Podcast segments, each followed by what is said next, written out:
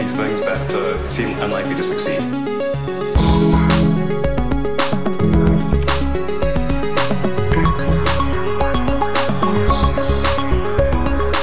Hola a todos y bienvenidos a un episodio más de Elon, que nos ha dado la sorpresa esta semana porque ha parecido mucho más delgado que dado hasta envidia. hasta Eso, envidia. eso te iba a decir, estás un poco celosote, ¿eh? Oh, ¿Cómo le está funcionando el ayuno intermitente, madre mía? ¿Cómo está? Desde aquellas fotos eh, en, en el yate aquel, en, En Grecia. Mykonos. Hmm. En Mykonos, sí, sí, sí. ¿Tú crees que habrá sido por eso? ¿Tú crees que le habrán hecho tanto ciberbullying en internet que le hemos causado una bulimia? Puede ser, porque al final detrás de el hombre más rico del mundo, el más troll de Twitter, hay Sí. una persona con Una su- persona sus débil. complejos. Nah, Pues- eh, eh, creo que está en forma ahora el chaval y ya está. El chaval. En fin. bueno, increíble cómo se está quedando. Hmm. Eh, te quería contar, ha aparecido otro Tesla en mi garaje, ya somos dos. Eh, yo no sé dónde saca la gente los Tesla, pero me alegra, me congratula, me da envidia, obviamente. En mi garaje sigue habiendo uno. A mí lo que me preocupa es que aparezca otro y suban los precios de los alquileres. No quiero gente rica en mi barrio, por favor. Solo gente pobre. A ver, son los pobres de los Tesla, porque son dos Model 3, también te digo, ¿eh? No sé si es el long Siempre, range. siempre no hay sé. alguien más rico. Siempre hay- Lo comentamos en el episodio de comprar Twitter. Siempre hay alguien más rico y ese alguien era Elon Musk, que lo calentaron y, y se puso ahí a comprar Twitter. Sí, sí, sí. No, está gracioso mi garaje porque el otro día está. Porque yo para, para llegar al final, para llegar a mi plaza, doy la Mm. vuelta entera. No, que es muy complicado, tú has estado en, en el garaje, Sí. pero simplemente voy dando. Y pues de tantas veces, pues me voy fijando. Y digo, hostia, tú, un Model 3 gris, eh, muy bonito en este caso. Había comprado eh, mi vecino. Eh, había puesto el, cable para cargar en el garaje y dije yo, ¿para qué quieres? Si tiene un Hyundai no sé qué. Y luego a los pocos días llegó con el, Mm. con el Model 3. Joder, no, pues, no me lo he eh, cruzado aún, así que ya le preguntaré. El de mi vecino es rojo y de gris y rojo son mis dos colores favoritos Sí. del Model 3, la verdad. Sí, luego hablaremos de los colores, pero tengo más cosas que contarte de mi garaje en plan chisme. Otro de mis vecinos se ha comprado un Mercedes, que no es eléctrico, pero es, no sé ni qué modelo es, pero es bonito. Sí. ¡Ay, qué cosa más bonita! Mercedes rojo, de este rojo Ferrari. El típico coche que si lo ves en la, en la autovía dices, menudo gilipollas. Ahora, si lo ves en persona dices, ¡ay, qué coche más bonito! No sé qué. La verdad, de todos los coches que hay en mi garaje, ese es el que más envidia me da. Ninguno me los podría permitir. El único que me puedo permitir de momento es el mío, que me está dando la experiencia Tesla. Tu coche. Sí, sí, sí. Además que cuando, cuando me pasó, dije yo, hostia, mira, como los Tesla, me dejó de funcionar la ventanilla de conductor. como los Model 3 esos de 2017, ¿no? Que la gente decía, bueno, eh, la ventanilla no funciona, los limpiaparabrisas tampoco funcionan, pero es un ordenador con ruedas, ¿eh? Qué guay. No, pero sí es cierto, no, más allá de las bromas, ya se, ha, ya se ha solucionado, pero no sé, durante dos días ni subía ni bajaba la ventanilla, la tenía ahí como a la mitad, digo, pues mira, mira Solo sé, falta que llueva y se te moje el maletero, ¿no? Ya, Experiencia Tesla completa. La full, full equip, full No. equip. En fin. Nos gusta Eh, mucho Tesla, aunque nos pongamos Ángel Gaitán a veces, no, no nos gusta mucho. Hostia, Ángel Gaitán. Un día le tengo que traer a Kernel. O algo así. O a este programa. O a este programa. En fin, Elon, ¿dónde está? Porque lo he visto en México. Bueno, apareció en Nuevo León, Monterrey, hablando ahí con los gobernantes. ¿Cómo les gusta a la gente, a los alcaldes, a los La fotito. gobernadores? La fotito con Elon. Esas fotitos espía que seguramente el, el- el mismo secretario de- del gobernador. el tema es que no sabemos qué están negociando. Había gente que planteaba ahí una posible gigafábrica en México. Yo creo que, que no, que están aprovechando que el dólar está muy fuerte para buscar proveedores. Por ejemplo, en Nuevo León se hacen muchas cosas de aluminio, pues a lo mejor partes del chasis de los Tesla que se vengan desde México, que al final está ahí, eh, Nuevo León está cruzando la frontera. No sé, no sé, pero Gigafábrica México todavía, Hostia. todavía no. ¿eh? Es uno de los rumores más fuertes, ¿no? Eh, Para la próxima gigafábrica. Sí es cierto que tanto Austin como Berlín aún tienen mucho que crecer, pero Tesla tiene que planificar a más años vista, sobre todo con las cifras que luego comentaremos, que dijo Elon, de vamos a hacer 20 millones de coches al año, que no sé qué, no sé cuánto. Eh, a mí me hizo gracia todo esto de Nuevo León porque me enteré, porque había unos titulares que ponía eh, Elon Musk eh, fotografiado en México con una modelo. Y yo, ya estamos. macho. No, Lo ha vuelto a hacer. me, cuesta más seguir a Elon con su familia que a los de la Casa del Dragón, ¿no? Que todos se llaman igual. Sí, no, es, la modelo Mariana Rodríguez, que lo tengo aquí apuntado, pero no es lo que parece, porque por lo visto ella es la mujer del, gobernador, o que ella también es política, aparte de modelo, cantante o lo que sea, actriz. Desconozco ese mundillo de la farándula en México, de la cultura popular mexicana, Así que no es lo que parece, amigos. me, hizo, me, hizo, me hizo mucha gracia. Ojalá, ojalá una, una gigafábrica en México. Ojalá, sinceramente. Porque si ya tenemos un montón de gente de México que nos cuenta y nos filtra cosas de Austin y tal, imagínate cuando esté en México directamente. O sea, es que vamos a saber hasta el DNI de Elon Musk. Ya, eh, ¿Quieres hablar de salseo? ¿Quieres hablar de Twitter? ¿Quieres hablar de Starlink? Tengo, tengo para ti, tengo para ti todo lo que tú quieras, Matías. Bueno, yo la verdad es que estuve de viaje cuando pasó todo lo de Kanye West y no me enteré de qué pasó con Elon, Kanye West, Twitter, algo de unos judíos, eh, pero de alguna forma Elon Musk estaba ahí en medio de ese tema, ¿no? A ver, yo esas son las típicas cosas que es mejor no saberlas, pero como insistes, como insistes, yo te las voy a contar. Primero, en principio, recordemos, el juicio, hoy estamos grabando día 25, el juicio, o sea, el, el periodo que la jueza les ha dado es hasta el día 28 para cerrar el acuerdo. Es decir, en tres días para el siguiente episodio, Twitter ya tiene que ser propiedad de Elon Musk o habrá juicio. Vamos a ver en qué queda la cosa. Parece que, según cuenta Bloomberg, etcétera, hay voluntad de compra, ¿vale? Eh, bueno, luego están los rumores del 75% de despedidos y cosas así más macabras que las comentaremos en el futuro. Pero, ¿qué pasó? Durante estos últimos días, el amigo amiguísimo de, Elon Musk, Kanye West, o G, eh, como le gusta, eh, como es su nombre, creo que es su nombre real, oficial ahora, G, la lió, la lió bastante, la lió bastante. Llevo unos años un poco desbocado y la lió y puso unos comentarios que no voy a repetir, o sea, antisemitas 100%. O sea, los judíos eh, controlan el mundo, los judíos hacen lo que quieren, son las, ¿sabes? los tirititeros del resto, un tipo de mm. discurso muy complicado. creo, que, Adidas lo acaba de abandonar, que le fabricaba las zapatillas. Sí, mm. sí, sí. O sea, le está, le está dejando atrás todo el mundo, sinceramente. Ya hace tiempo que debían haberlo hecho, pero bueno. Em, con lo cual, algo le está ocurriendo a Kanye West en el cerebelo, ¿vale? O sea, obviamente eso es lo que parece. Eh, entonces le cerraron la cuenta o le, impidieron postear en Instagram. No es un baneo de Instagram completo, pero sí. Entonces, eh, luego fue a Twitter, contó también una locura. Eh, le, le, hicieron este bloqueo, ¿no? Y al poco puso el propio Elon un tweet, ¿no? Respondiéndole. Primero puso un mensaje, ah, qué bueno verte de nuevo, amigo, en Twitter, ¿no? Porque al final que haya mucho movimiento en Twitter es bueno para Elon si al final acaba comprándolo. Hmm. Luego le banearon a Kanye. Y entonces Elon puso un tuitecillo que ha sido también muy criticado. He hablado con Kanye en plan más sosegado y no sé qué y no sé cuánto. Como, y la gente diciéndole, pero esto va a ser tu, tu, tu, solución para todos los problemas de moderación. Es decir, que si es tu amigo le llamas por teléfono, a pesar de que ponga unas locuras completamente fuera de tono, fuera de sentido, fuera de las políticas de contenido de Twitter, y ya está, y no hay ningún tipo de problema. No es, primero que obviamente pues no es escalable, él no puede tener una conversación con cada troll de Twitter, pero sinceramente no es un poco complicado y yo creo que Twitter si pasa a las manos de Elon va a ser un jaleo tremendo. Eh, más allá de lo que ya es hoy en día, ¿no? Pero bueno.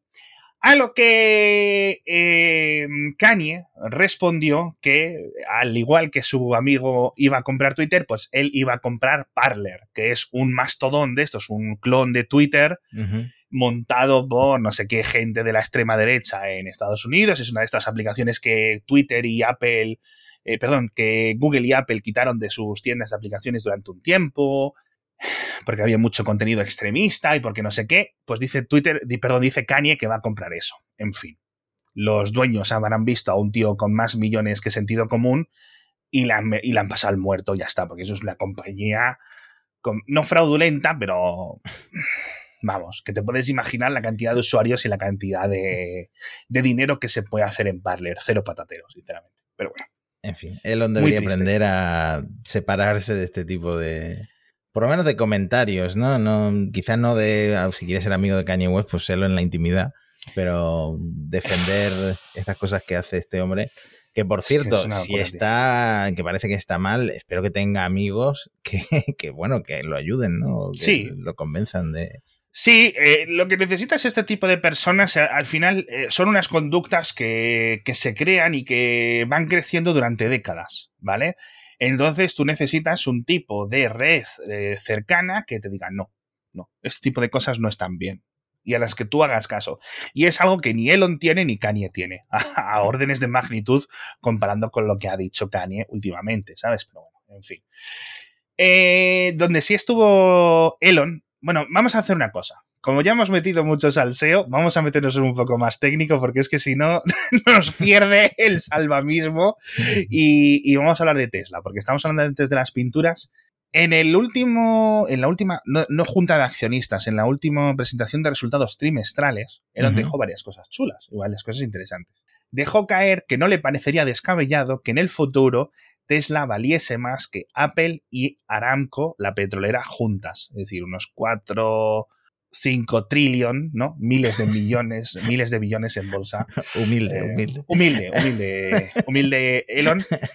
Pero también es cierto que hace dos o tres años nos reímos, bueno, nos reímos un montón de personas escépticas, yo creo que entre ellos estaba yo, cuando Elon dijo que Tesla podría valer 700 billones que al final ha pasado a valerlos, ¿no? -huh. De hecho, lo ha superado. No sé ahora por dónde va, porque Tesla este último año ha caído bastante en bolsa. Pero bueno, cifra interesante también dentro de este resultado trimestral, que siguen pensando crecer un 50% a nivel de ventas año tras año. Este año parece que se va a lograr, es decir, 50% más de coches vendidos que el año pasado, que en 2021, lo cual es increíble, incluso en estas escalas que está consiguiendo ya Tesla pero 50 más 50 más 50 más 50 es un interés acumulado, es un porcentaje acumulado exponencial y claro, son 20 millones de coches, que ya lo había dicho en alguna otra ocasión, para 2030. 20 millones de coches es más de lo que vende el grupo Volkswagen y el grupo Toyota juntos. Es decir, todas las marcas de Volkswagen, todas las marcas de Toyota, todo eso, incluso alguna más, porque creo que no llegan a estos 20 millones entre las dos, desde los coches de 10.000 euros cutres hasta los coches mercedacos o lo que sea, eh, más gigantes, eh, 20 millones me parece, eh, sinceramente. Una cosa que se puede decir de los más es que no le falta ni ambición ni optimismo. Tiene esas dos cosas, las tiene. Y bueno. Y al final, en muchas ocasiones líder... es, exacto, en muchas ocasiones es creérselo, ¿no? Mm. Porque sí es cierto que en, en, muchas partes es no limitarte tú, el cielo es el límite, no sé qué, no sé cuánto. Hay muchas partes de los negocios que realmente es eso. O sea, simplemente ponerte unos límites tan absurdamente altos que al final dices, bueno, pues voy a apuntar a por esto. Eh, ojalá ocurra, ¿no? Porque, pues sinceramente, 20 millones de coches de Tesla, yo creo que para 2030 tendrán un tipo de modelo pues mucho más diferenciado, ¿no? Y al final, pues es, no lo sé, no sé cómo estará el mundo dentro de ocho años, pero bueno, vamos a dejarlo ahí. Nos ponemos una alarma en el reloj o en el calendario para 2030 para ver cómo van.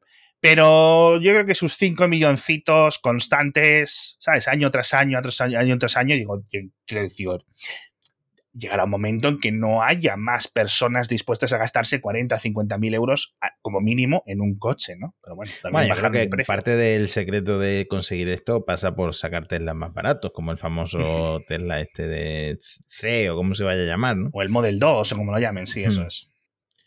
Lo que no está bajando de precio, bueno, lo que no está bajando de precio, no, lo que sí que tenemos nuevo, hablando de los colores, era que en el otro, hace dos episodios nos reíamos o nos mofábamos de los, de los colores de, de Giga Berlín, que estaban sacando los coches en blanco y en negro, ¿no? Si no me equivoco. sí. Bueno, pues ahora los Model Y también salen por 3.000 euros a extra en un rojo cereza o algo así uh -huh. y en un gris metalizado muy chulos. Sí. Muy Las fotos, no sé si son fotos o renders, pero están muy chulas. Es que tienen como hay un efecto metalizado, no sé, están muy, muy chulos los colores, la verdad. Son pero se te cuestan 3.000 euros más sacarlos pintados así. Sí, yo me lo gastaría y luego eh, lo compraría en blanco y luego le pondría un vinilo de estos así, sí. Muy guapo, eh, con llamas. eh. No, pero sí es cierto, al final, esto, todos los coches de este tipo de gamas es lo que cuestan, las, las pinturas y este tipo de acabados eh, no, es, no es exorbitado, la verdad. Eh, donde, donde Donde tengo una cosa muy graciosa es en China, porque andaba la prensa un poco económica eh, preocupada porque Tesla ha bajado los precios en China de los, del Model 3 y del Model Y. Y estaba la gente diciendo, hostias, tienen un problema de demanda. Yo creo que, que no realmente. Yo creo que simplemente es pues un poco intentar bajar, reducir donde se pueda, etcétera. Vamos a ver los márgenes, etcétera. Pero yo creo que no hay un problema de, de demanda. Sí es cierto que tienen cada día, cada mes que pasa, mucha más competencia y muy fiera en, en, China. Yo creo que es donde Tesla realmente lo tiene más difícil.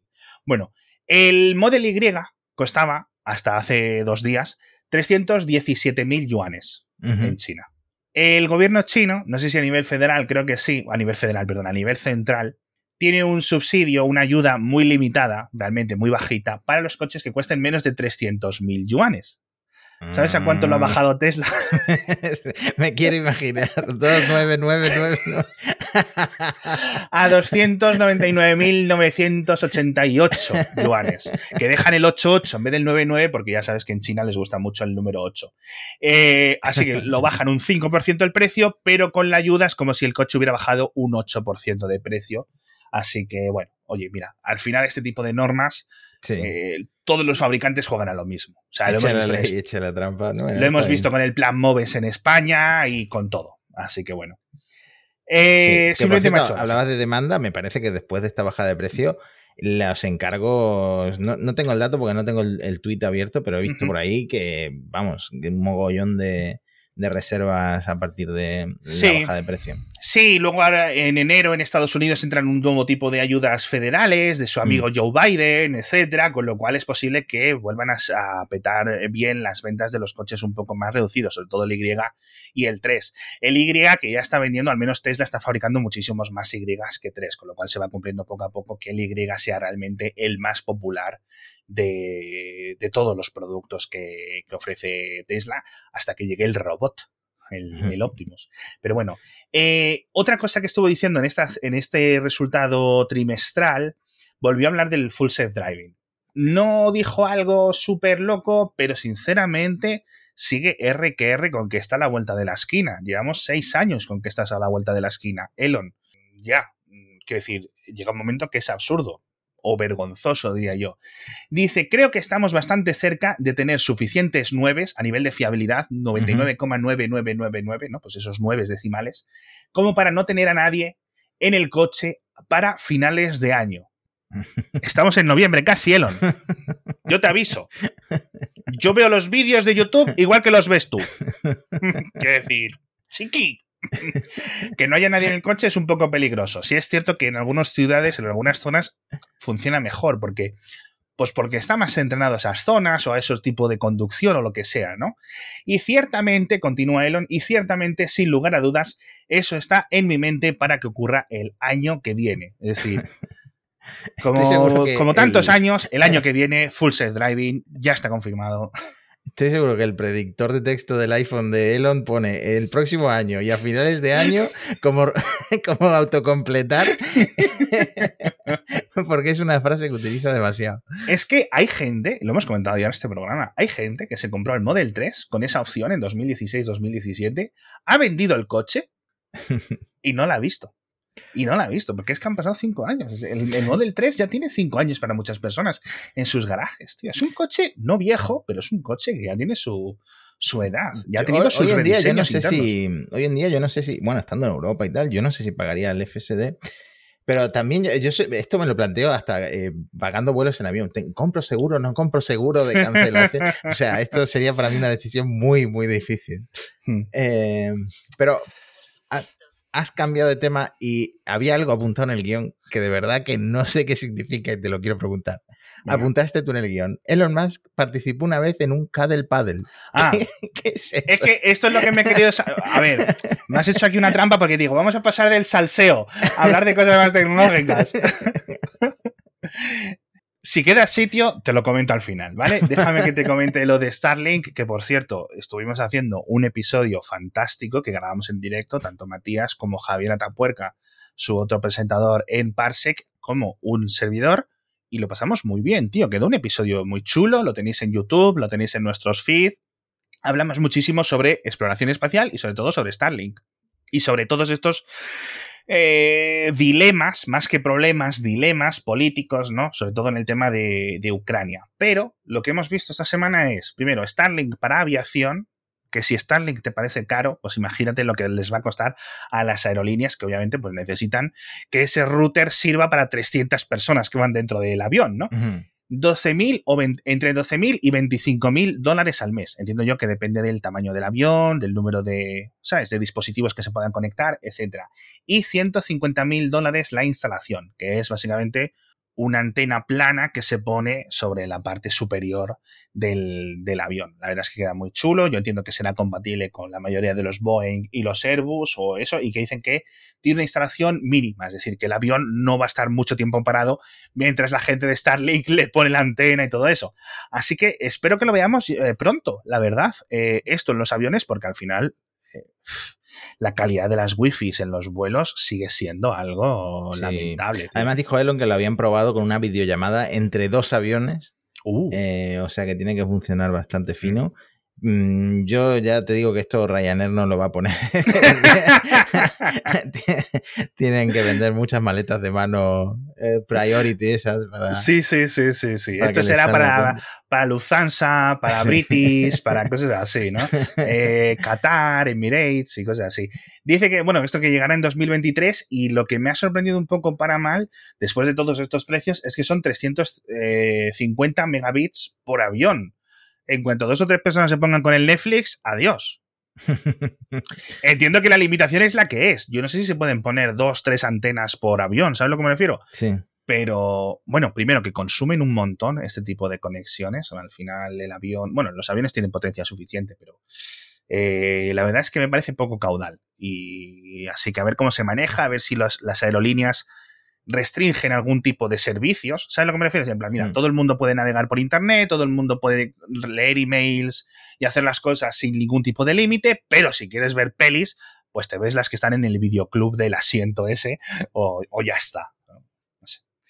Me ha sorprendido, pero bueno. El tema de Irán, Starlink. Seguimos aún con los coletazos del tema de Ucrania, muy polémico que ya comentamos en los últimos episodios. Eh, están empezando a entrar ya desde hace varias semanas, como comentábamos, terminales de Starlink en Irán, eh, a nivel clandestino. La gente los compra en Turquía y los lleva o los compra donde sea y los lleva como puede sin que las autoridades se enteren, porque obviamente pues llevamos, eh, llevan en Irán como tres o cuatro semanas con las comunicaciones cortadas.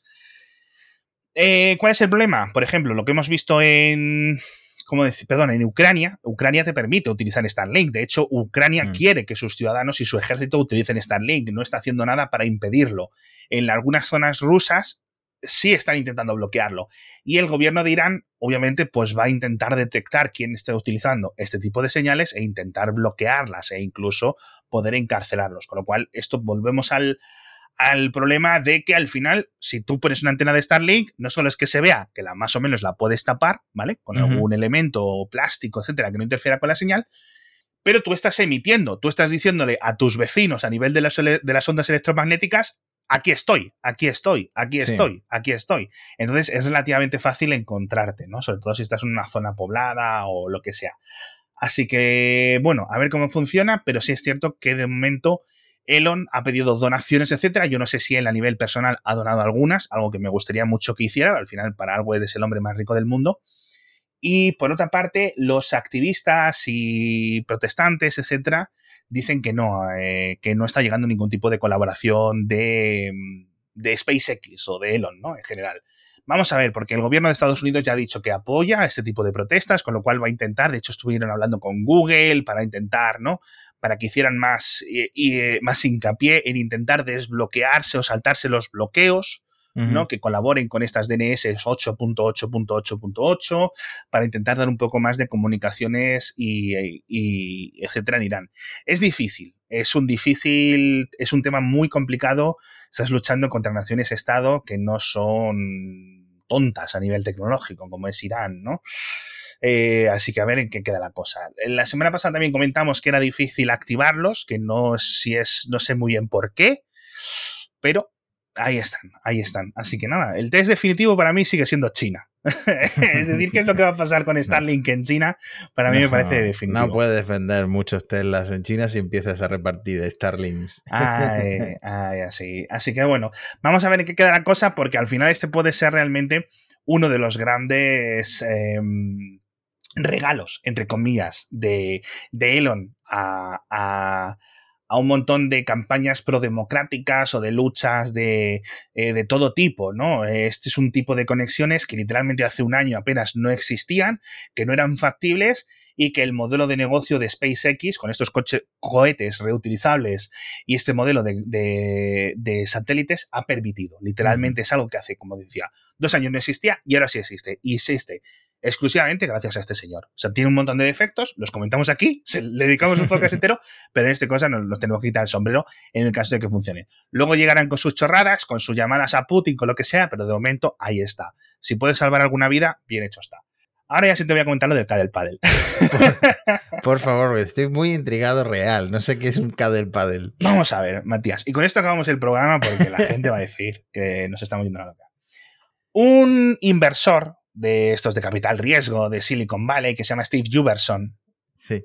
No sé cómo de amigo de Elon es, sinceramente, cómo de conocido es, pero comentó que en una de las fiestas de Cuddle Paddle que él organizó en su casa, en su mansión, en una participó el propio Elon Musk. Y tú dirás, Matías, y los oyentes diréis, ¿qué es el Cuddle Paddle, amigo Alejandro? Cuddle, abrazo. Paddle, charco. Es decir, como un charco de los abrazos, vamos a decirlo. Entonces, esto es. Eh, según las definiciones que he encontrado yo en internet, pone mimos no sexuales. Bueno, esto lo dijo el propio Juberson, el propio inversor. Y según el Wikcionario, dice una sesión de abrazos y caricias en grupo, asociadas con las raves, con las raves, con las fiestas de música, eh, eh, drogas, etcétera, y de droga recreativa. Es decir, básicamente un montón de gente más o menos vestida, tirados encima de una moqueta o encima de una alfombra, abrazándose, dándose cariños, te toco un culo, te toco, eh, te doy un mm. besito, te doy un... ¿Sabes a lo que me refiero? Drogaos hasta las células.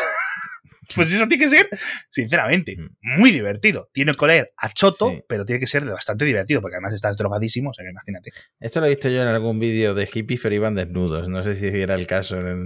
Pues no me estallaría, no me estallaría. Al final Elon no sé qué, pero Elon lleva muchos años en California, chico.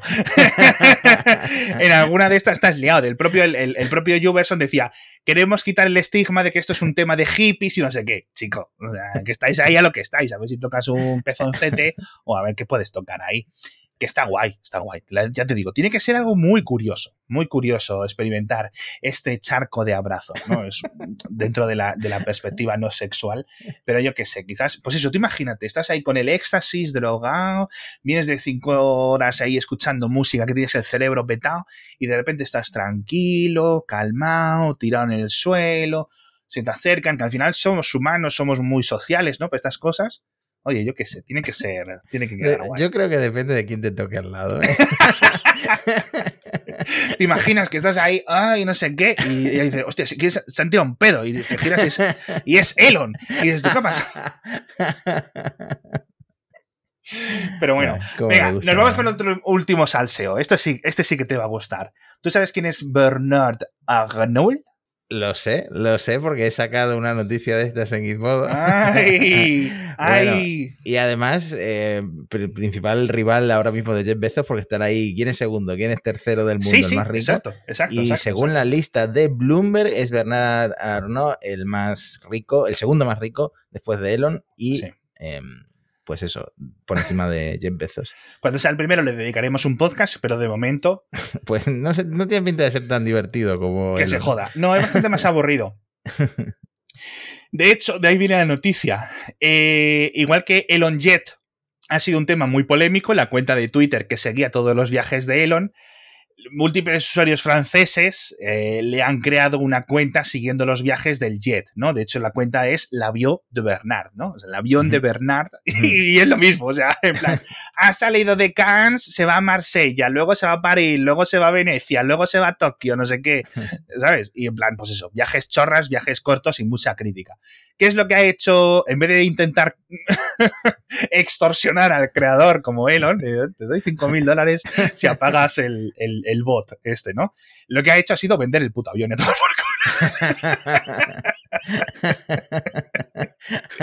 y además lo dijo. Tiene un podcast, porque este es el jefe de Louis Vuitton y de todas estas compañías así de alta lujo y no sé qué. Y, y, tienen un podcast. No sabía que tenían un podcast. Y estaban ahí ellos comentando sus cosas, como tú y como yo.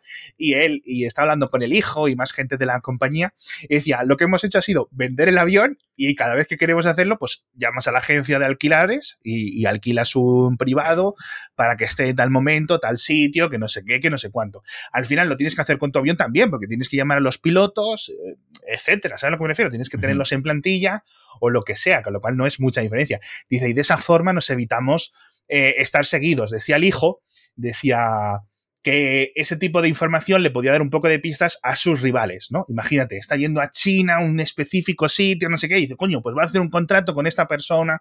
¿Sabes a lo que me refiero? Sí. Lo entiendo, pero me hace mucha gracia. Pues vendo el puto avión. Nada, por el culo. o sea, de repente, un tío, un bico de 22 años en Francia, decide crear una cuenta de Twitter y el segundo hombre más rico del mundo tiene que vender su avión privado. Me encanta. O sea. bueno, él no, no, ha tenido la misma idea. Le ha estado cambiando del número este de. Mm, está intentando ocultar su avión. Es cierto que han cargado un avión nuevo, pero ese lo van a localizar en cero coma. Pero es verdad que Longjet cada vez lo tiene más complicado para mm. saber de dónde sale, de dónde viene. El... Sí. El otro día le vieron un vuelo de nueve minutos entre San Francisco y San José. Imagínate coger un avión para un vuelo, para un viaje de nueve minutos. De San Francisco a San José. Hmm. Sé que puedes ir en metro, ¿no? O en tranvía de estos que tienen allí. O en bici eléctrica, seguramente. O en Tesla, yo qué sé, tío. Si los Tesla conducen solos, me han dicho. Increíble. Nueve minutos de avión privado. Cosas de. Sí, está, está esto muy tema. El otro día a Taylor Swift también. A Taylor. a Taylor Swift y a más cantantes, a Beyoncé y a no sé quién más, también les andan siguiendo los aviones y es en plan, tú ves algunos viajes que dices tú, pero ¿cómo eres así? O sea, como eres así. Y luego los fans de esta gente dicen, no, es que el, avión no, no, lleva Taylor Swift siempre, sino que tiene que ir a un aeropuerto de base de no sé qué. Esta gente lleva, se ha acostumbrado a viajar de una forma hiper cómoda, que es, llegas a un sitio, en una limusina, en un todoterreno de estos, te bajas, entras al avión, vas a donde quieres, te has acostumbrado a eso y ya está, y no quieres cambiar. En fin, eh, con nuestros saludos a, este inversor Steve Juberson y nuestros saludos a Bernard Arnault, eh, nos despedimos. Eh, muchísimas gracias a todos por estar con nosotros otra semana más. Hemos metido un poco más de temas técnicos. Por cierto, se nos ha olvidado comentar que el día 30 de noviembre hay un evento de Neuralink. Queda mucho de momento, quedan dos juicios de Elon entre entonces y aquella fecha, pero oye, la verdad es que puede ser interesante. Vamos a ver en esta ocasión. Ya hemos tenido un evento con cerdos, otro con monos. Sí. A lo mejor aparece Elon rollo Borg aquí con, un, con la cara. Lo que no sé si dará tiempo a comentar en el siguiente episodio, porque supuestamente el 28 de octubre Twitter y Elon tienen que llegar a un acuerdo. Entonces el siguiente episodio probablemente vaya sobre Twitter. ¿no? sí, yo creo que comentaremos a ver cómo ha ido el, el acuerdo y si nos vamos de Twitter o nos quedamos o qué es lo que vamos a hacer. En fin, chiquitines, muchísimas gracias y hasta el próximo episodio de hoy. Hasta pronto. Hasta la próxima.